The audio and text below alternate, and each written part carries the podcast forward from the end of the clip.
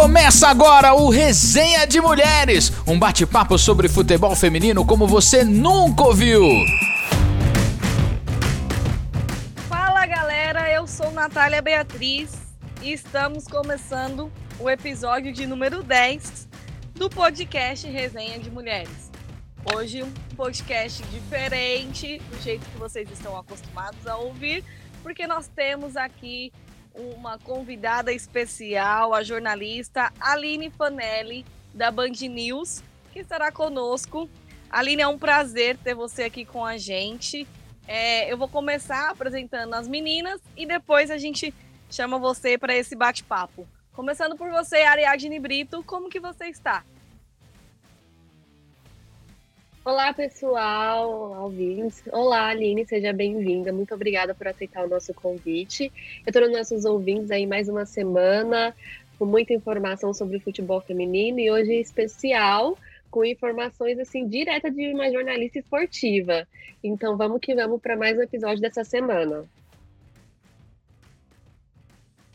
É isso aí, Ari. Vamos lá, vamos com tudo, porque hoje a gente está diferente com uma jornalista para trazer tudinho pra gente. E você, Carla, como que você está? Como passou a semana? Oi, oi, gente, eu estou muito bem, espero que todo mundo aí esteja muito bem. Muito obrigada, Aline, por aceitar, né, conversar com a gente. E a gente está muito um nojo, né? Estamos voando e hoje temos aí uma pessoa para falar sobre, né, gente? Cada vez mais estamos prof se profissionalizando. E é isso isso, vem com a gente que hoje vai estar muito legal o nosso bate-papo. É isso aí, gente. Hoje o bate-papo tá completamente diferente, mas daquele jeito que a gente sempre gosta. E você, Vitória, como que você está? E aí, pessoal? Oi, meninas. Bom, primeiro eu queria agradecer a Aline também por ter topado participar aqui com a gente. É um prazer né, receber você. É, espero que todo mundo esteja bem, se cuidando. E vamos embora que temos muito assunto a tratar hoje. É isso aí, gente. E antes de apresentar a nossa convidada, só queria já pedir desculpa para vocês. Se vocês ouvirem aí um barulho de um martelo ou uma furadeira, alguma coisa, é porque está tendo uma obra na minha casa, então já vou pedir desculpa para os nossos ouvintes para não tomarem aquele susto na hora que ouvirem isso. Mas enfim, Aline, muito obrigada por ter aceitado participar aqui com a gente do nosso podcast. É um prazer imenso ter você aqui conosco é, para a gente falar um pouco da representatividade das mulheres nesse mundo que até então era considerado tão machista, mas que a gente está chegando lá, é, ocupando os nossos espaços, é, por aquilo que a gente é, pelo nosso profissionalismo, enfim. Muito obrigada e eu gostaria que você se apresentasse agora para a gente. Oi, gente, é um prazer estar falando com vocês. Eu que agradeço o convite, muito legal esse trabalho que vocês têm feito. Bom, eu trabalho na rádio Band News FM, é, passei por Jornal Agora, pela Folha de São Paulo, até chegar na rádio. Estou em São Paulo há quase 10 anos, vim do interior de São João da Boa Vista. E cheguei na Rádio Band News FM e continuo com a cobertura do dia a dia do São Paulo. Estou nessa estrada desde 2015, direto. É, são cinco anos já de cobertura do São Paulo. Fiz outros clubes também, já cheguei a cobrir o Santos por três meses, se eu não me engano, e cobri os outros times. Continuo, aliás, fazendo jogos de outros times nos finais de semana, porque a nossa escala ela é muito variada, né, nos plantões. Mas seguimos, estou na Band News FM ralando com essa cobertura do São Paulo. Boa, boa. E já para iniciar, já que você já começou falando aí da sua trajetória, eu queria que você contasse para a gente um pouquinho de quando você começou, lá quando você se formou e quando você deu aquele despertar para falar assim, quero ir para o jornalismo esportivo. Bom, eu nunca quis fazer jornalismo, não tinha essa coisa de, ah, eu tenho sonho de fazer jornalismo. Não, foi uma coisa que meio que aconteceu. Só que eu sempre fui do futebol, porque o meu avô foi jogador, o meu pai foi jogador, meu tio foi jogador, e aí, naquele período que eu era ali criança, o meu tio era treinador de futebol. Então eu vivia nos campos. Todo final de semana a gente assistia jogo. Eu cheguei até a viajar para fora para ver jogo do time dele. Então eu cresci muito nesse ambiente. Aí quando eu tive que escolher qual faculdade eu faria, eu fiquei em dúvida entre o jornalismo e letras, para vocês terem uma noção. Quase virei professora. E aí, quando eu conheci o laboratório de comunicação da faculdade lá de São João da Boa Vista, da minha cidade, e conversei com o professor, ele me explicou o que, que eu poderia trabalhar na área, né? Eu falei, não, é isso aqui mesmo. Minha mãe já falava que eu era muito tagarela, que eu gostava muito de falar, eu acho que o negócio é esse aqui mesmo. Posso trabalhar com esporte. Então, entrei na faculdade já sabendo que eu queria jornalismo esportivo e já sabendo que o meu sonho era morar em São Paulo. Naquela, naquela época eu não conseguia fazer faculdade aqui, porque minha mãe não tinha condições de me bancar. Então eu fiz a faculdade lá. Mas assim, todos os trabalhos da faculdade eram sobre esportes. Todos. Desde o primeiro ano, tudo que eu fazia tinha esporte relacionado. E foi isso. Quando eu terminei a faculdade, eu ainda fiquei por lá. Eu trabalhava lá é, em uma rádio no final de semana, fazendo as transmissões do campeonato amador. Trabalhava no jornal trabalhava de tudo, né? Porque interior a gente faz de tudo. Então, trabalhava no jornal, fazendo a parte esportiva. E aí eu trabalhava na TV uma vez por semana apresentando um programa esportivo, que era tipo um bate-papo. Esse era Amor Arte mesmo, porque a gente não ganhava nada. E eu trabalhava fixo numa empresa que vendia TV a cabo e internet. Eu trabalhava no departamento de marketing lá. Então eu fiz de, de tudo um pouco. Fiquei ainda depois que eu me formei em 2010. Eu fiquei mais um ano lá. Aí foi engraçado porque eu estava participando de um processo de seleção do Sport TV e era para o Passaporte Sport TV em 2011. Aí eu entrei numa sala assim, era a fase de dinâmica de grupo. De 30 pessoas na sala, 28 tinham morado fora. E aí eu falei, ah, se eu não passar isso aqui, eu vou ter que morar fora, porque todo mundo aqui morou fora, eu acho que eu tô atrás em algum momento. E aí eu não passei, também não achei muito legal aquela fase de dinâmica de grupo, porque eu ficava pensando que eles não saberiam se eu conseguia ser repórter de TV através de uma prova. Eles tinham que ver alguma coisa por vídeo, mas não tinha essa etapa até então. E aí eu não passei, decidi fazer o um intercâmbio, fiz um intercâmbio de um mês no Canadá, em Toronto. E aí quando eu voltei, eu falei para minha mãe que não dava mais para ficar em São João, que ou eu voltaria para o Canadá ou eu viria para São Paulo. Acho que ela achou que São Paulo era um pouco mais perto e falou tudo bem, vá para São Paulo. E aí eu vim fazer pós-graduação em jornalismo esportivo e as coisas foram meio que acontecendo. Acabei entrando na Folha porque eu fui fazer um, um trabalho sobre a Olimpíada em 2012 e era com uma entrevista com o Paulo Conde, que na época trabalhava no Lance, e eu perguntei para ele como é que entrava na área, né? E aí ele falou: ah, você tem que entrar através de frilas, né? É, os trabalhos esporádicos. Eu conheço uma pessoa na Folha que está sempre precisando de alguém para fazer frila. Eu falei, pô, me passa esse contato aí. E fiquei enchendo o saco desse, desse chefe, do Dani, até que no mês da Olimpíada, agosto de 2012, ele me, me mandou uma mensagem se eu queria ir lá para conversar e tal. Me ofereceu um frila de 15 dias direto, depois da Olimpíada. E aí eu topei. Naquela época eu estava trabalhando numa assessoria meio período só. E aí eu topei, fiz 15 dias e ele me ofereceu para continuar. Só que era uma vaga assim, que eu ia trabalhar exatamente todos os finais de semana. Eram 15 dias por mês, então todos os finais de semana já davam oito dias e sete dias espalhados durante a semana em dias de rodada. E eu não topei, porque eu estava fazendo pós-graduação, achei que eu ia ficar muito tempo sem ir para o interior, ia me complicar muito, não topei. E no fim daquele mesmo ano, em dezembro de 2012, ele me ofereceu a mesma vaga, como eu estava terminando a pós, aí eu topei, e assim eu entrei na Folha.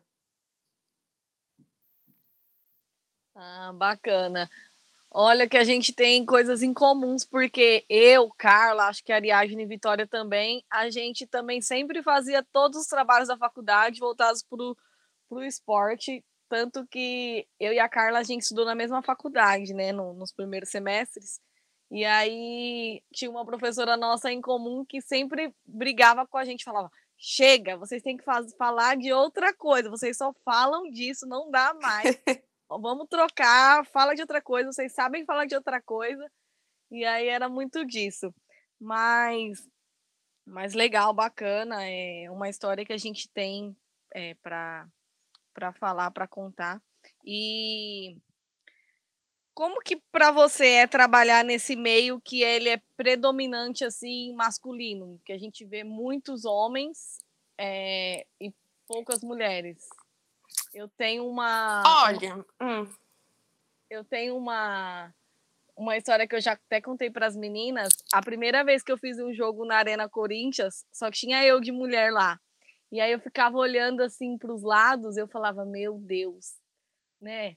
E aí, assim, por mais que eles super respeitam a gente, super recebem a gente bem, é diferente quando você tem uma mulher ali do seu lado para se apoiar, né? Mas várias e várias vezes eu tô no CT e só tem eu de mulher. Muito, isso é muito comum. Eu acho que o que, assim, na minha cabeça foi muito diferente é que eu não vim para cá com esse pensamento. Eu nunca, em nenhum momento, vim para com o pensamento de, ai, ah, eu sou mulher e vai ser mais difícil entrar. Não, eu sempre tive o pensamento de que eu sou uma profissional buscando meu espaço. E eu acho que esse pensamento é muito porque eu cresci num ambiente muito masculino. Eu estava todo em churrasco com o time do meu tio, com as famílias. É, eu tava as transmissões que eu fazia era sempre com os meninos, então eu me via, eu sempre me vi como profissional no meio.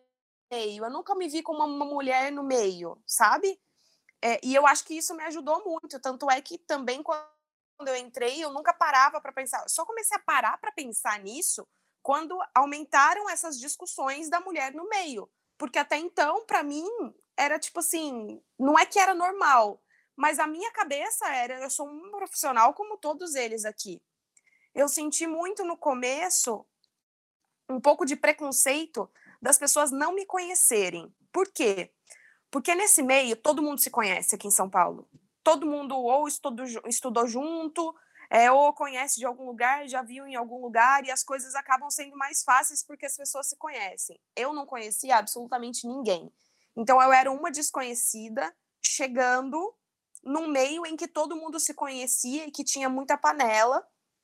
Então eu senti que às vezes as pessoas me subestimavam por não saberem quem eu era, por acharem que tipo, ah, como é que essa menina chegou até aqui, sabe? Tipo, será que ela trabalha bem? Umas coisas assim. E aí, mas muitas vezes eu parava e olhava assim a sala e falava, nossa, olha, só tô eu de mulher aqui, mas eu não ficava remoendo muito. É, eu acho que além do meio ser predominantemente masculino, continua muito forte essa questão das pessoas se conhecerem, sabe? Eu acho que as oportunidades é, elas têm sido abertas, talvez não como na época que eu entrei. Acho que a época que eu entrei o mercado era muito mais aberto, com muito mais oportunidades. Vou dar um exemplo. Naquela época, a Folha tinha uma grande equipe de esportes para o jornal, uma grande equipe de esportes para o site, uma equipe de frilas de fim de semana e de rodada de Brasileirão, que era o que eu fazia. E hoje, a Folha tem uma equipe com um número imensamente menor do que naquela época, e não tem pessoas específicas para site. É, é, o, é o jornal impresso e é uma redação que se juntou com a redação do Agora. Ou seja, não tem nada do que eu entrei. Por isso que até eu acho que as oportunidades diminuíram bem. E aí, é, tem um outro fator que eu também penso, que as pessoas olham muito para a TV, sabe? Então as pessoas focam muito na oportunidade de TV. E claro que ela é um pouco mais difícil. Só que eu acho legal a gente sempre falar que tem outras coisas na nossa área, né? Tem internet, tem jornal, tem rádio, tem YouTube, tem podcasts. Então, acho que o leque se aumentou de possibilidades para as mulheres também aparecerem, sabe? E eu penso que assim, conforme as mulheres vão aparecendo e o trabalho vai aparecendo e o conteúdo vai aparecendo, as oportunidades podem surgir. Elas podem demorar, mas elas podem surgir. E não adianta falar que, que a gente não tem que conhecer ninguém, a gente tem que conhecer as pessoas e a gente tem que falar com as pessoas. Eu não conhecia absolutamente ninguém quando eu vim para São Paulo, Mas eu consegui a minha vaga de frila na Folha de ficar enchendo o saco do chefe. E ele não conhecia meu trabalho. Ele achava que eu tinha trabalhado no lance. Eu nunca trabalhei no lance. Só porque eu comentei que eu tinha pego o contato dele com um cara do lance, ele achou que eu tinha trabalhado no lance. Então ele não conhecia o meu trabalho, o que ainda é muito mais difícil. Eu acho que o legal é a gente é, é isso, a gente lembrar que, que tem outros meios, sabe? De você tentar entrar. Não é fácil. Eu não sei como seria se eu viesse hoje para São Paulo, sabe? É, da maneira que está o mercado, da crise que as empresas estão vivendo. Mas tem essas alternativas, por exemplo, com o podcast de vocês, com canais no YouTube, com o Twitter. O meu chefe da Band News, o Fábio, ele conheceu meu trabalho pelo Twitter. Ele não era um leitor do Agora, mas como o Agora não tinha site e eu achava que eu precisava mostrar o meu trabalho, eu comecei a colocar isso muito no Twitter, a movimentar muito o Twitter. E muitas, e muitas pessoas me conheceram por lá.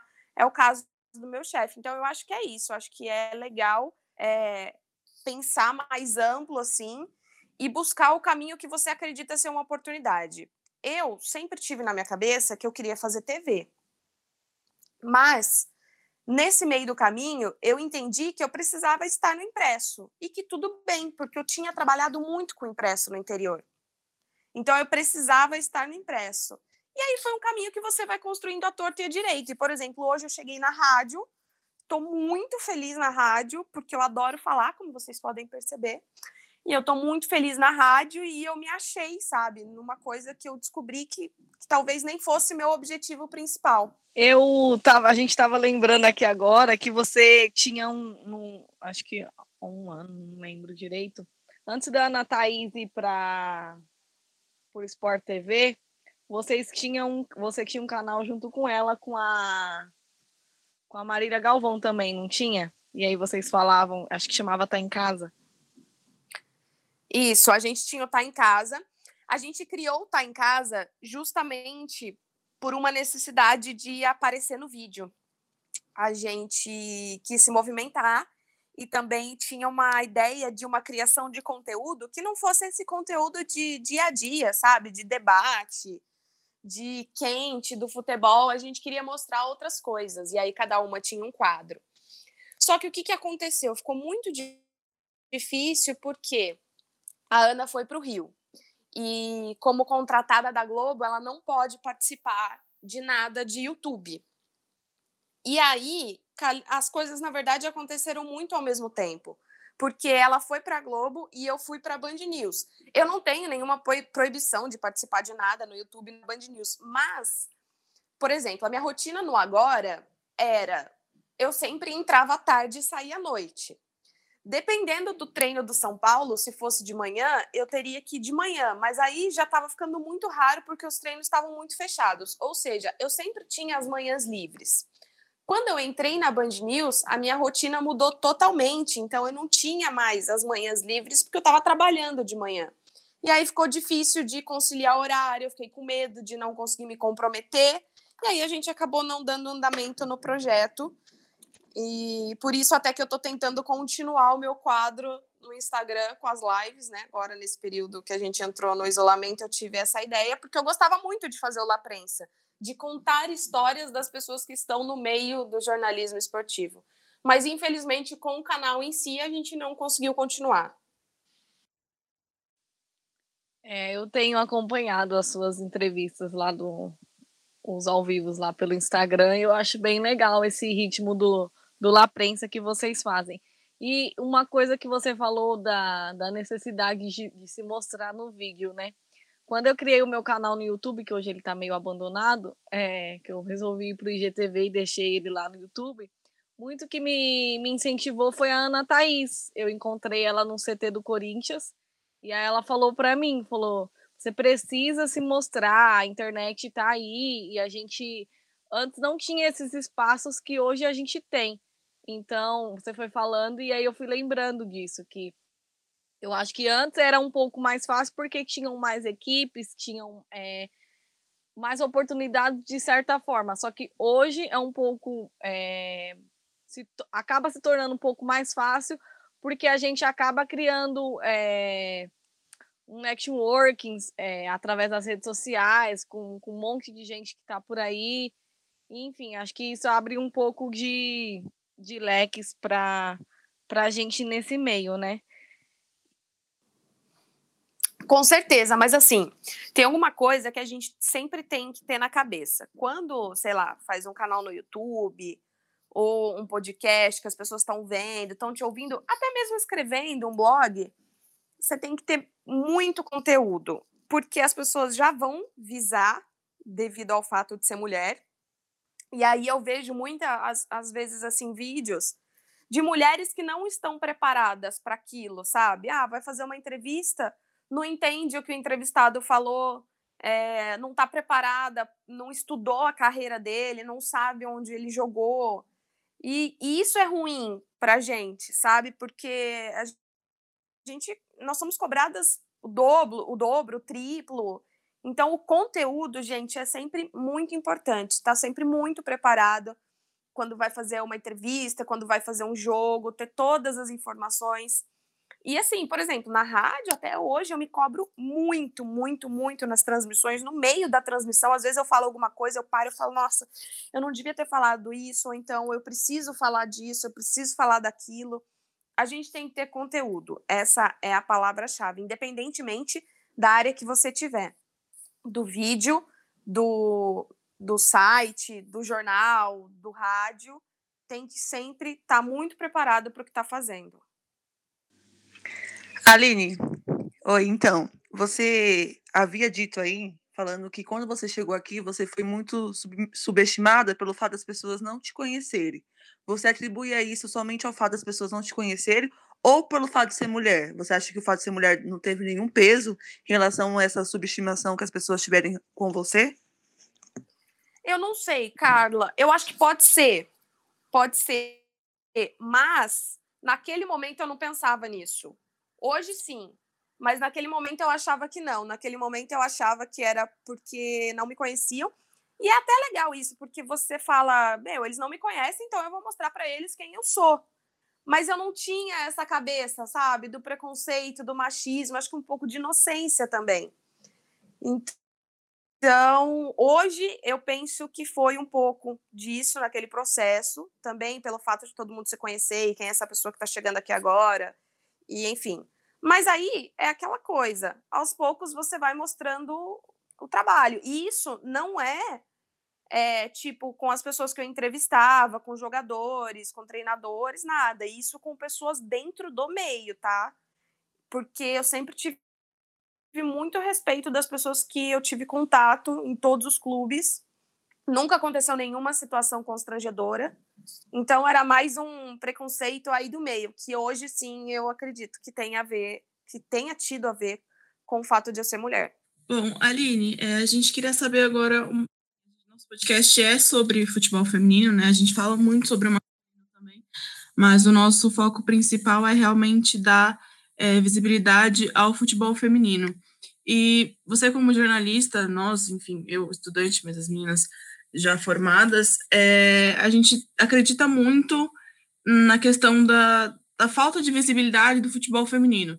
E isso se dá não só é, por, pela questão de falta de patrocinador, falta de investimento das próprias federações, mas também é no papel da imprensa, né? Porque, enfim, público a gente sabe que tem, mas se não é mostrado, não é visto, né? Então, é, a pergunta que eu te faço é justamente sobre isso. É, como você acredita que a imprensa pode colaborar para que o futebol feminino cresça? É, você acha que a imprensa tem um papel fundamental nisso, de, de, de fazer realmente é, o futebol feminino se tornar algo maior, mas é, realmente pegar gosto, que o brasileiro pegue gosto pelo futebol feminino como tem pelo masculino. É, a imprensa tem realmente esse papel ou seria mais dos investidores, da CBF, quem sabe? É, fala um pouquinho da sua opinião sobre, é, sobre esse tema para a gente, por favor.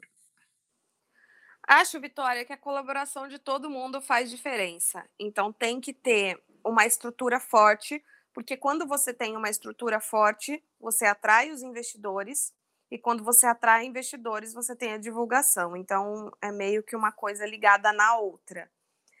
Acho que melhorou muito com relação à imprensa, na divulgação, porque hoje, primeiro, você tem mais transmissões, e isso não só nas grandes mídias, como, por exemplo, nas outras plataformas, o Maicujo. O espaço se abriu para essa visibilidade de partidas, por exemplo, e as empresas também é, dando espaço. Então, você tem aos poucos uma visibilidade muito maior. E eu acho que aumentou muito desde a Copa, a Copa do Mundo. Então, por exemplo, na rádio, eu tenho um quadro que chama Tem Mulher na Área, que é sobre futebol feminino. Até então, a gente não tinha um quadro sobre futebol feminino. A gente tinha o Tem Mulher na Área, mas que era um bate-papo é, com mulheres sobre o futebol em geral. Ah, rodada, enfim, sobre coisas que acontecem no futebol masculino. E aí a gente, a nossa diretora acabou encerrando esse quadro porque ela achou que não precisava ter um, uma roda de bate-papo de mulheres, um horário específico falando sobre isso, já que a gente tem duas mulheres na equipe de esportes. Então a gente não precisa separar isso, porque isso já está dentro da rádio. E aí a gente decidiu transformar o Tem Mulher, então, nesse quadro, que é um quadro semanal de futebol feminino que eu faço. Eu acho que são através dessas iniciativas a gente acaba ajudando também. É, é um período agora que não está muito fácil, realmente. A gente viu a triste situação do Iranduba, que a gente deu uma matéria exclusiva há duas semanas na rádio, que o time levou um golpe do patrocinador e agora está passando por dificuldades, está tendo que fazer parceria para continuar no Campeonato Brasileiro, senão não teria time para colocar em campo.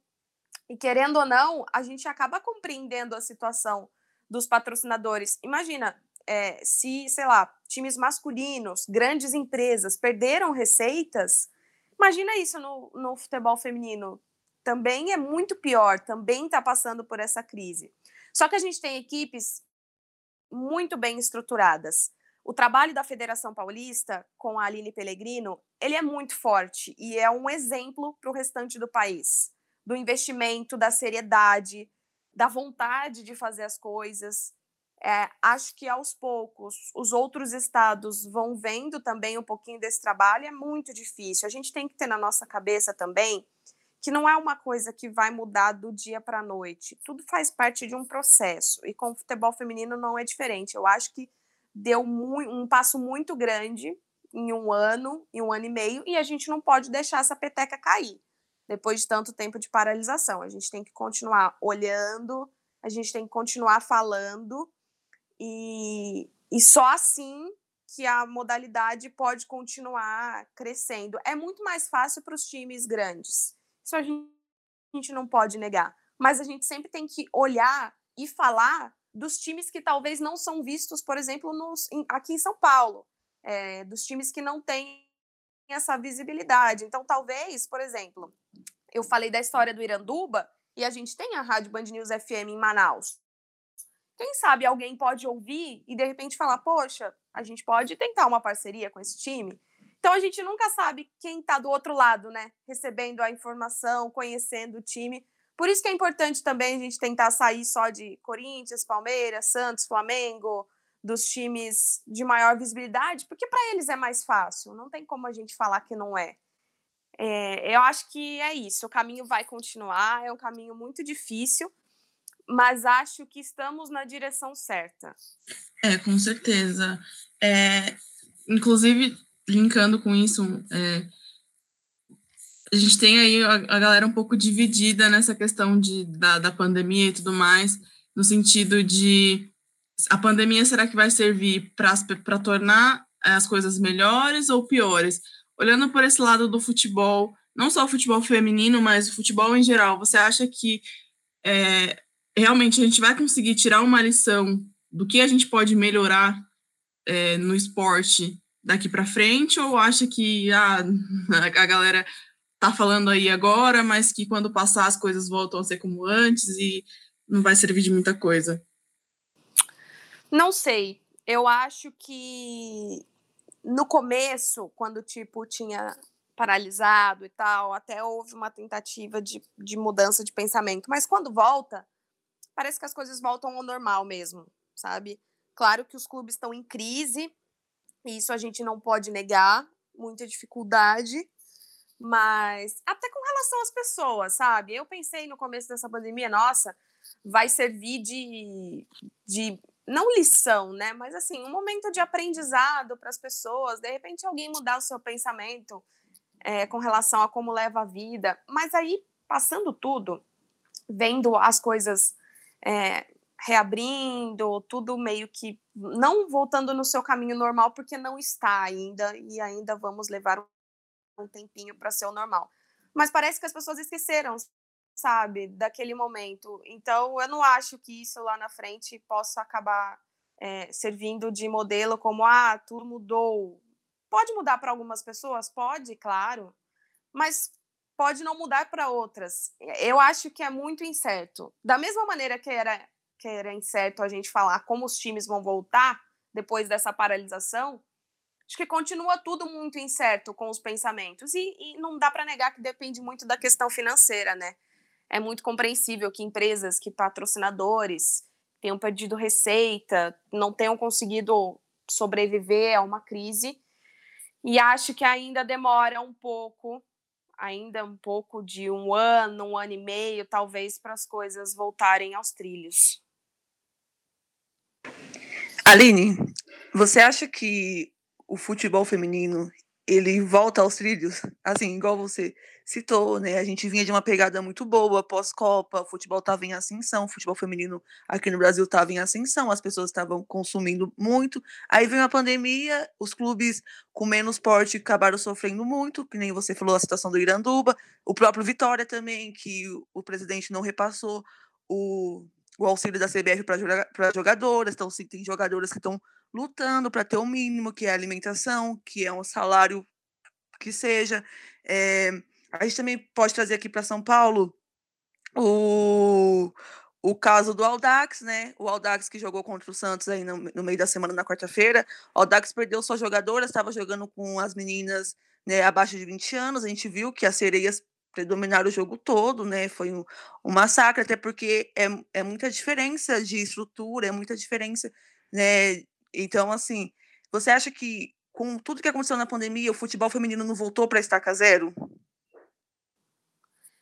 Não sei se estaca zero, é, mas acho que para algumas equipes vai demorar um pouquinho para voltar ao, ao, que elas tinham conquistado antes. Acho que vai ser um pouco mais difícil esse caminho. Mas aí a gente tem que lembrar também que precisa de muito esforço das pessoas que estão nesses clubes, né? As pessoas que estão nesses clubes precisam lutar por essas equipes. É, eu falei com, quando eu fiz a matéria do Iranduba, eu falei com o Lauro, que é o diretor de futebol lá, e ele estava lutando muito para ter uma equipe. Ele não queria deixar o sonho das meninas acabar. E ele precisou dispensar meninas porque não tinha como fazer o pagamento. O time perdeu é, atletas por isso, como vocês citaram.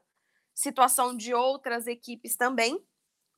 Mas é, acho que a gente tem que ter uma esperança, porque não vai ser fácil, não vai ser agora, mas a gente espera que as pessoas envolvidas façam um trabalho sério de não deixar a peteca cair, né? Porque, querendo ou não, a gente sabe que algumas equipes colocaram a equipe feminina pela obrigatoriedade da CBF contra o masculino, né? E, e elas vão continuar com essas equipes porque é obrigatório. Mas a gente tem que falar cada vez mais que é para essas pessoas entenderem que precisa ter a visibilidade maior e que o trabalho precisa ser muito sério. E é um trabalho que começa na base, não é um trabalho só no time profissional. É, acho que, como eu disse anteriormente, vai demorar. Talvez para algumas equipes um pouco mais do que para outras. Mas é nosso trabalho também continuar lutando e mostrando o que essas equipes têm feito. É isso aí, isso aí, Aline. Eu gostei muito do que você falou na questão que você veio com a inocência, né? Que você não tinha esse negócio na cabeça que você era mulher no meio dos homens. E a gente fala também muito sobre isso, porque não é que tem diferença, todos nós somos profissionais, tanto como jornalistas e tanto as jogadoras como atletas. Então, a gente nós mesmos às vezes criamos isso na gente e a gente tem que mostrar que para a gente não tem a diferença, a gente luta pela igualdade, então a gente está trabalhando ali é, com o mesmo propósito de sermos uma profissional da área. Isso é muito interessante que você falou. E agora eu queria começar a falar na questão referente ao São Paulo, seu trabalho no São Paulo, se tratando da cobertura direta que você faz do time. É, é um ambiente, um clube que você trabalha desde 2015, né? E que você gosta de trabalhar? Eu gosto de trabalhar no ambiente do futebol. Acho que cobertura de treino de qualquer clube é muito legal, cobertura de jogo é muito legal. É, especificamente do São Paulo, é uma cobertura muito difícil, não é uma cobertura fácil. É, os treinos são. Bom, agora a gente não pode ir, obviamente, claro, por causa da pandemia, né? Mas estava ficando muito fechado e às vezes é muito difícil, porque assim, no nosso trabalho, o que, que acontece? Tem o comentarista que fica no estúdio e tem o setorista que está mais ligado é, ao dia a dia do clube, a tudo que acontece. Claro que tem muitos comentaristas que vão atrás das informações, que procuram saber como tá aquela coisa, né? De procuram o conteúdo para poder falar sobre aquilo. E aí a gente sente falta de, por exemplo, é, tá fazendo o jogo e tá assistindo o jogo e falar, olha, essa jogada ela é muito treinada no dia a dia. Ou então essa substituição ele faz várias vezes. A gente não consegue ter esses aspectos para falar.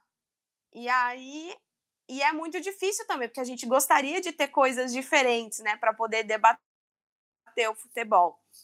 É uma cobertura difícil até pela situação que o São Paulo vive nos últimos anos, né? Muitas eliminações, trocas de treinadores, é, o, a galera brinca que o setorista não tem um dia de paz, né? É basicamente isso. E assim, tem muito da nossa rotina com relação à empresa que você trabalha. Quando eu trabalhava no Agora, é, eu era muito assim, sabe, setorista 24 horas. E, e não só, claro, quando acontece alguma coisa de um treinador cair, é, de um jogador tá para ser contratado, obviamente que você tem que ficar um pouco mais ligado.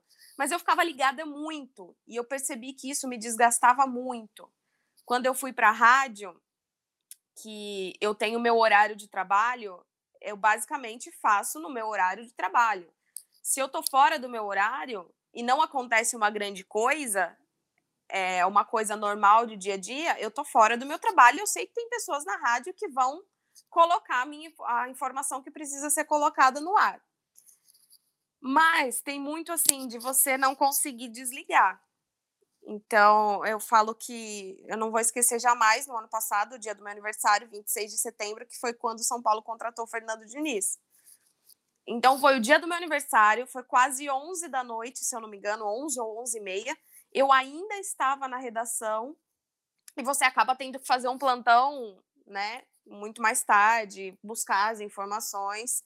Então, tem situações e situações. Tem modos de trabalhar, e modo de trabalhar eu falo que depende da sua rotina na sua empresa. É, eu entendi que eu estava me desgastando muito e, e, que talvez eu não precisasse me desgastar tanto porque a minha rotina tinha mudado. Você tem que estar tá sempre por dentro, com certeza. E outra coisa, é, como eu uso muito o Twitter, você acaba ficando muito ali viciado no Twitter. E aí eu entendi que, peraí, eu não trabalho para a empresa Twitter, eu trabalho para a rádio. Eu quero colocar as coisas porque eu quero, eu não quero ser forçada a me depender daquilo para ficar divulgando as coisas, porque o meu trabalho é na rádio. Então, tem, tem muito, sabe? É, é engraçado olhar para trás e ver como também essa maneira de cobertura muda, sabe? A sua cabeça muda dependendo da empresa que você trabalha, do ritmo que você tem, que é completamente diferente. E, mas eu gosto, cara. Eu, eu posso falar assim que eu queria estar nesse meio, mas eu nunca me imaginava assim onde eu estou. Então, com as pessoas que eu tenho contato, sabe? Eu cheguei muito deslumbrada. Primeira vez que eu entrei num CT, eu falei, nossa, que legal e tal. E aí depois as coisas viram normais, né? Vira tudo comum no dia a dia. Mas eu gosto, eu acho que, que eu não me vejo fazendo outra coisa desse ambiente do futebol. Se um dia eu fizer outra coisa, vai ser porque realmente eu me cansei muito, porque eu, eu gosto muito do que eu faço. Aline, nesses cinco anos aí de São Paulo, quantos treinadores você viu passar pelo tricolor paulista? E quantos títulos você viu São Paulo ganhar? Mas fala devagar, porque eu tenho certeza que foram muitos, para eu dar tempo aqui de anotar. Nossa, treinadores foram muitos. Quantos, assim, de números eu não lembro, mas vamos aos nomes. Começou com o Murici, foi bem naquela época. Murici saiu, ficou o Milton de interino. Aí tivemos Juan Carlos Osório, 2015. E naquele momento, em outubro, quando o Aidar saiu, é, antes dele sair, ele colocou o Doriva, que não durou muito também, e teve o Milton Cruz. Aí veio o Balsa em 2016, é, depois o Balsa saiu, o Jardine, um, dois jogos, não me lembro, o Ricardo Gomes, Aí Rogério Ceni, né, 2017, o Dorival, aquela virada, 2018, Jardine terminou o ano. É, Aguirre, mentira, Jardine não terminou o ano não, mas teve Jardine naquele ano. Aí Diego Aguirre. Aí depois do Aguirre, sim, o Jardine terminou o ano, foi quando ele foi ali, né, efetivado. Aí o ano passado ele caiu depois da Libertadores, da pré-Libertadores. Mancini, enquanto o Cuca não podia, depois o Cuca, e chegamos ao Fernando Diniz. Acho que é isso. Quantos, não sei quantos são, mas acho que foi essa lista. Ah, teve um pintado em algum momento também. Relaxa, Aline, que você já tem um título, um título do São Paulo. Vê o tanto de técnico que já passou por lá. Que nem você falou, o clube em si dá dor de cabeça, até para os setoristas, já não basta não basta deixar os torcedores sem paz, até para o setorista também ele não ajuda para o jornalista, né? Então você já tem um título de, de poder ver todos esses técnicos aí ter passado por São Paulo e não ter adiantado de nada. É, então, né? Muito filosofia de, de, diretoria, isso. É aquela coisa do resultado, né? É muito difícil você manter um projeto a longo prazo. Quando um time fica tanto tempo sem conquistar um título, isso é ainda pior, né? Porque a pressão ela é muito maior. Então, por exemplo, as pessoas que estão lá hoje não são as pessoas que viveram cinco, seis anos atrás, só que elas carregam, né? As pessoas, eu digo os jogadores, né? Comissão técnica. Só que você carrega muito isso e, e aí acaba ficando muito mais difícil o trabalho, né? E quando você tem ali uma diretoria tem muitas contratações né, que não, de, não deram certo. O Globoesporte.com fez esses dias uma, um chuta aí, né, para ver se acertava todas as contratações do São Paulo na era Leco. Foram 60. E aí, contratações que não dão certo, você gasta dinheiro à toa. É claro que não dá para saber, né, gente? Óbvio, você contrata um jogador, não dá para saber se ele vai bem ou se ele vai mal. Você tem o histórico dele, mas se ele vai encaixar num time ou não, é... aí é outra coisa. Mas é, é linha, linha de trabalho, linha diretoria, vem tudo de cima, não adianta. E, e além de, das pessoas que estão lá, tem as pessoas de fora, né? Que também ficam querendo dar palpite, botando pressão, que criam um ambiente muito mais difícil. Assim, Aline, você, né, tá aí em São Paulo há cinco anos, você não viu o título, viu trocentas trocas de técnicos e também muitas eliminações. Como que é chegar no CT após uma eliminação? É sempre muito difícil. E o que a, a gente ouve é que depois que acontece uma eliminação, o dia seguinte não pode ser igual. É, do tipo, o dia seguinte precisa de uma de um chacoalhão, de uma conversa, de lavar roupa suja, e isso aconteceu tantas vezes lá. Mas, assim, boa parte das vezes a gente não tem acesso, né? A gente chega, tem que ficar esperando. Mas o clima é sempre muito ruim, você percebe os jogadores desanimados. É, é sempre muito pesado esse processo de eliminação e depois tentar juntar os cacos e conseguir tocar a vida. É, referente já é, essa questão de troca e tudo de diretoria do São Paulo, Uh, ultimamente, o que tem atormentado o torcedor do tricolor paulista é a questão do Diniz agora, né? É, você, assim, por cima, acredita que ainda tem motivos para ele ficar? Ou de alguma forma ainda não vai rolar do jeito que está e ele também vai ser o próximo, assim, a sair em breve? Olha, eu já pensei tanta coisa, tipo do Diniz ficar, do Diniz sair ao longo dessa trajetória. Por exemplo, no final do ano passado, eu achei que ele não continuaria na equipe para o ano. E aí ele continuou e começou a fazer um trabalho legal. Aí agora também eu comecei a achar que, que não teria como retomar aquele trabalho. Aí o Raí veio e deu a entrevista que ele falou: ah, se ele fez o time jogar daquele jeito antes da pandemia, ele pode fazer o time se recuperar agora. Então, talvez esse time que ele tenha feito alterações seja um time que agrade mais ele, que ele tenha mais liberdade para trabalhar com esse time, se sente mais à vontade. É, e é isso, assim, porque assim, se a diretoria senta com ele e fala: se você fez o time jogar bem antes, você tem essa condição. Mas ele precisa fazer isso, né? Então, de alguma maneira, ele sabe que ele está pressionado, que o emprego dele está na reta, então cabe a ele procurar uma solução realmente da situação. É, eu não consigo dizer se, se dá para ver um, um futuro ou se não dá. Eu acho que é, que é realmente incerto, principalmente agora que não vai ter o Daniel Alves.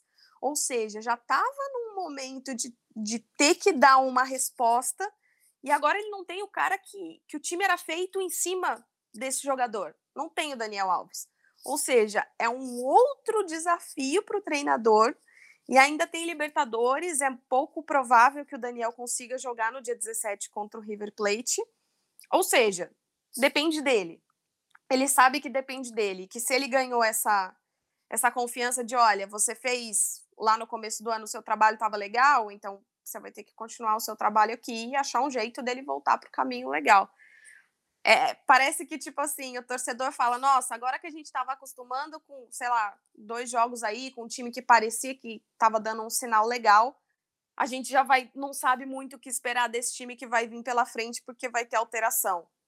E, e não é uma simples alteração, é uma alteração do principal jogador do time. Acho muito incerto. E no São Paulo tudo é incerto, né, gente? Não, nunca dá para prever o que vai acontecer no São Paulo. E nunca dá para prever o que acontece com o dirigente, porque o dirigente banca o treinador num dia e depois, na semana seguinte, o treinador cai. Quantas vezes a gente não viu isso acontecer? Isso é muito comum no futebol. Está nas mãos do Diniz e ele sabe disso. É, é basicamente isso. É. E se tratando de, de Daniel Alves, que você falou que hoje o São Paulo joga muito em cima dele, né? Você é uma torcedora europeia aí do Paris Saint-Germain.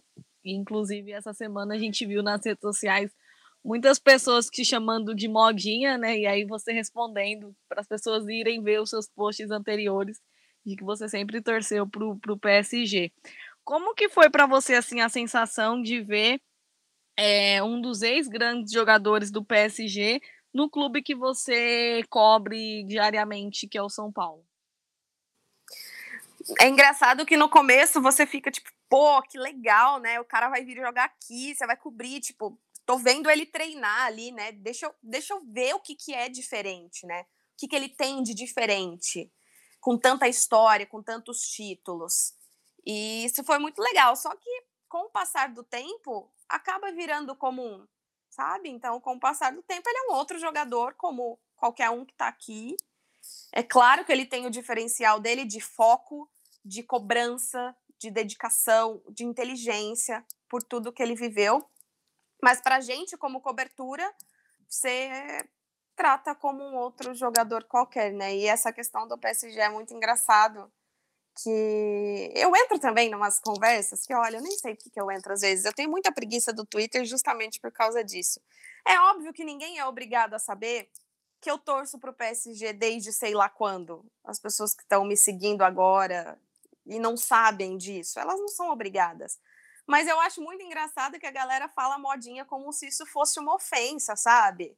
É, é como se isso fosse desmerecer a torcida da outra pessoa. Gente, a, a pessoa torce para quem ela quiser e pelo motivo que ela quiser.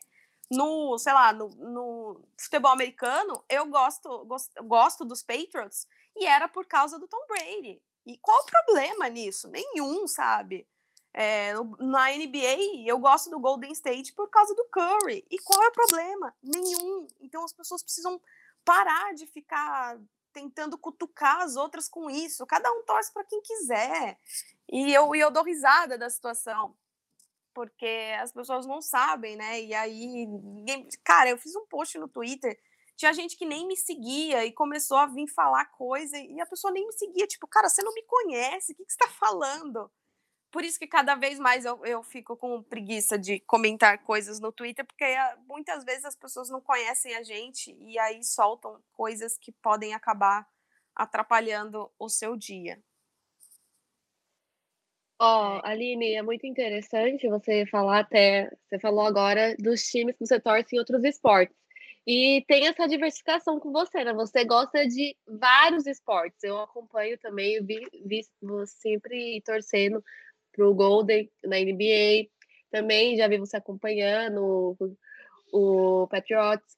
E, enfim, outro também esporte que eu sei que você gosta muito é a Fórmula 1, né? Então, eu admiro muito isso, você também mostrar como é, você tem é, é, um gosto por vários esportes e sabe falar daquilo, porque muitas das vezes a gente acaba recebendo esse tipo de comentário, quando também vou fazer nas minhas redes sociais algum comentário sobre o esporte, aí tem gente que já vem, nossa, mas você acompanha, você sabe falar disso, Gente, se eu tô aqui postando é porque justamente eu gosto e eu falo sobre isso, né?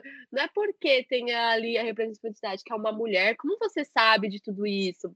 E você tem muito disso, você gosta de vários esportes e sabe falar sobre isso. Então, é muito legal é, ter isso é, para mostrar que a mulher ela fala e, e gosta do que ela quiser no meio esportivo. Exatamente. É, a paixão pela Fórmula 1 veio meio que sem querer, assim. Eu nem sabia que eu ia gostar tanto. Eu só fui para o primeiro GP, a cobertura em 2014 ou 2015, não me lembro. E, e eu achei incrível. E, e, comecei a acompanhar mais e comecei a gostar mais. É, é mais difícil, por exemplo, é, eu acompanho a NBA, mas um pouco mais longe, porque pelo fato também de eu não ter TV a cabo, então eu não consigo assistir, eu não consigo ficar por dentro. É, por exemplo, futebol americano, eu sei as regras, mas eu também não, não consigo assistir sempre porque eu não tenho TV a cabo, então isso me dificulta, sabe? Eu gostaria de acompanhar mais e até pela questão do tempo, né? Às vezes não dá tempo de você acompanhar tudo e tudo bem. E aí eu sempre sou da seguinte opinião: se eu não tenho total conhecimento daquele caso, daquele assunto, eu prefiro ficar quieta do que de repente falar alguma coisa que eu não tô certa e acabar errando em algum ponto, sabe? Então, tem muita coisa que eu acompanho muito de longe e que eu não consigo falar muito bem do assunto, e tudo bem também, sabe? Porque a gente não consegue falar de tudo o tempo todo e saber de tudo o tempo todo, e a gente nem precisa. A gente não precisa comentar tudo o que acontece, sabe? Porque para comentar, não, a gente tem que comentar o que a gente se sente confortável, o que a gente se sente segura para falar. Legal. E para finalizar, Aline, uma última pergunta é justamente sobre a questão da rotina. A gente está aí em, em, isolamento, né? A economia voltou é, a, aos poucos, mas o, o, a sociedade em si ainda está paralisada e, e, deve continuar, né? Porque a gente ainda, ainda está no meio da pandemia, né? E qual foi assim o impacto disso? É, obviamente que, enfim, deve ter sido muito grande, mas é, na sua rotina, assim, como jornalista, você setorista do, do São Paulo, provavelmente tinha, acredito que tinha antes uma rotina de estar sempre no clube e tal, e como está sendo é isso agora, essa readaptação ao que dizem de novo normal, né, para, é, acredito que essa cobertura mais à distância, é, fala um pouquinho para gente. Bom, a minha rotina mudou completamente, porque quando veio a pandemia, nós entramos num esquema da rádio de de ficar no jornalismo no geral e revezar home office e redação. Uma semana de home office uma semana de redação. Então, na minha semana de home office, eu estava à disposição do jornalismo para fazer boletins, para tirar algumas edições, para ajudar no que fosse necessário.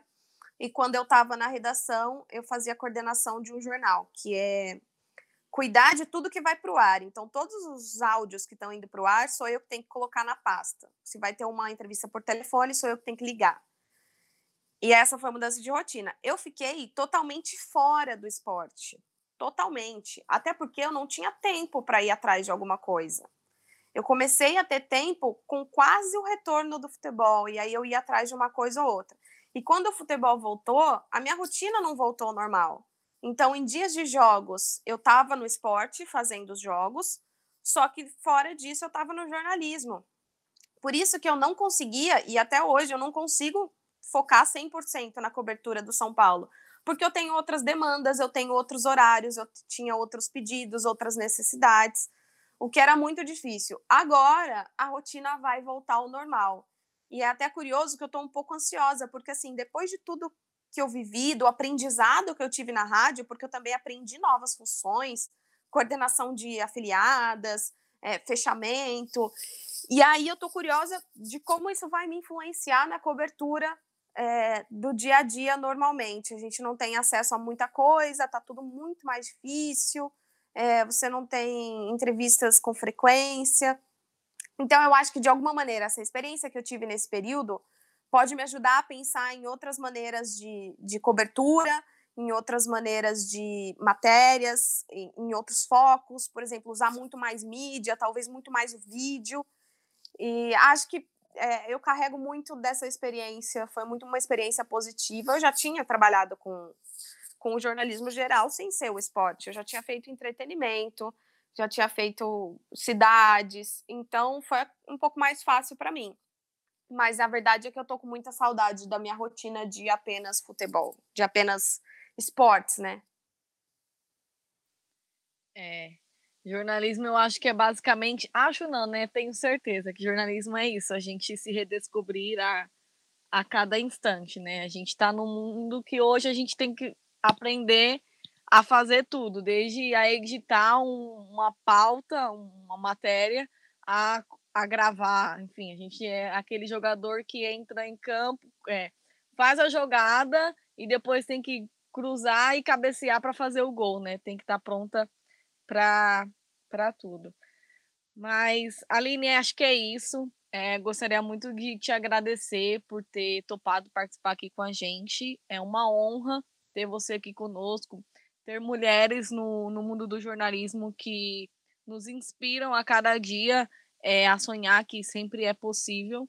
É, e é como você falou, a gente tem que estar tá sempre disposto né, a, a estar pronta para participar dessas coisas e estar nesses meios.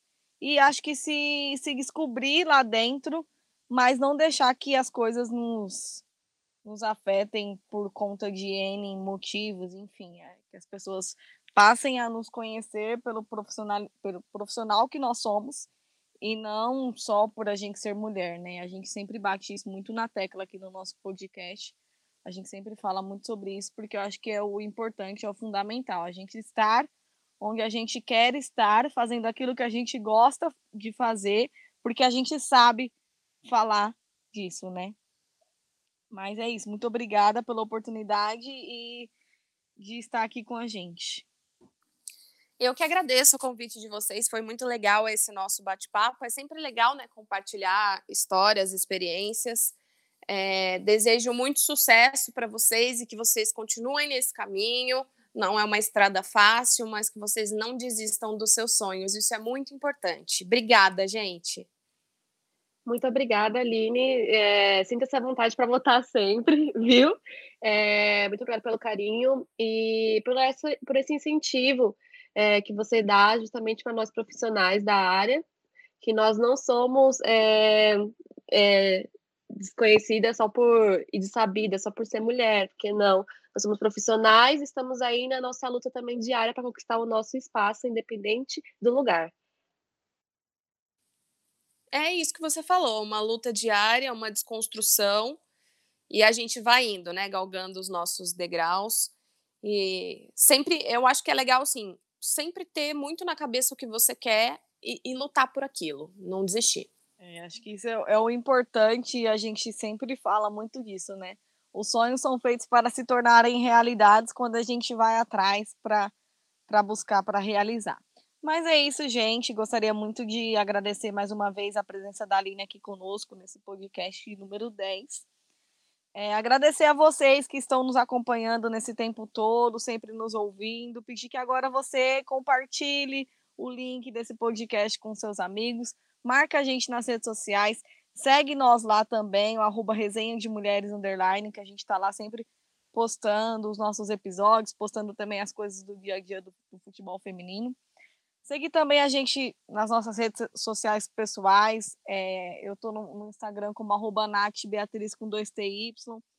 Seguir também aqui a agência que está nos apoiando, fazendo a produção do nosso podcast, arroba iman com dois i ponto ag. Agradecer a todos vocês. E é isso, meninas. Vamos nos despedindo, encerrando mais um podcast. Tchau, gente. Muito obrigada mais uma vez pela audiência de vocês. Até a próxima nas nossas redes sigam as nossas redes sociais, estamos chegando a quase 200 seguidores. Talvez quando você ouvir isso a gente pode ter passado, mas mesmo assim nos ajude lá. E a minha rede social é Ariadne Brito, com D mudo e Y. Muito obrigado, Aline, pela sua participação. E, gente, desculpa, tá? Porque agora tá passando o carro do ovo, o carro da laranja. e o gás. Então, assim, essas são as alegrias do home office, tá? Essas são as coisas que acontecem. Muito obrigado por vocês acompanharem. Muito obrigada, Aline, pelo bate-papo. Eu gostei muito de falar com você, gostei muito de te conhecer. Que você tenha muito sucesso na sua caminhada e continue aí, né, tendo seu espaço, lutando por nosso espaço, porque você, com certeza, é uma das grandes representantes de jornalismo esportivo, uma grande mulher. E é isso, gente. Muito obrigado por vocês ouvirem. Siga a gente nas redes sociais. Me siga também no meu Instagram, arroba Carla Letícia 96. Gravei depois de muito tempo. E muito obrigado, gente, por, por estar aqui. Compartilhe e tamo junto. Até o próximo. É isso aí, galera. Obrigada pela companhia em mais um episódio. Obrigado, meninas. Aline, muito obrigada pela presença, por bater esse papo aqui com a gente. Foi realmente muito legal poder conhecer um pouco mais da sua história, poder conhecer um pouco mais é, do seu dia a dia aí como, como jornalista. É sempre muito gratificante, muito importante a gente ter outras pessoas aqui com a gente falando também é, sobre as suas experiências. Então, muito obrigada, volte sempre. E é isso, gente. Estamos de volta semana que vem com mais resenha, é, mais Sigam também nas redes sociais, eu sou Monteiro Vic no Instagram. E é isso, até semana que vem. Então é isso, gente. Estamos aqui encerrando o nosso podcast. Agradecer mais uma vez a Aline e pedir para que ela deixe aí as suas redes sociais para que vocês acompanhem também o trabalho dela por lá. Aline, por favor. Oi, gente, foi muito legal, viu? Adorei esse bate-papo. Desejo de novo muito sucesso para vocês, que vocês sigam aí na luta. Minhas redes sociais: Aline com dois N's, Fanelli com dois L's. Aline, dois N's, Fanelli com dois L's, Twitter e Instagram, arroba é a mesma. Muito obrigada e até uma próxima. É isso, gente. Estamos encerrando. Tchau, fui, até a próxima. Imancast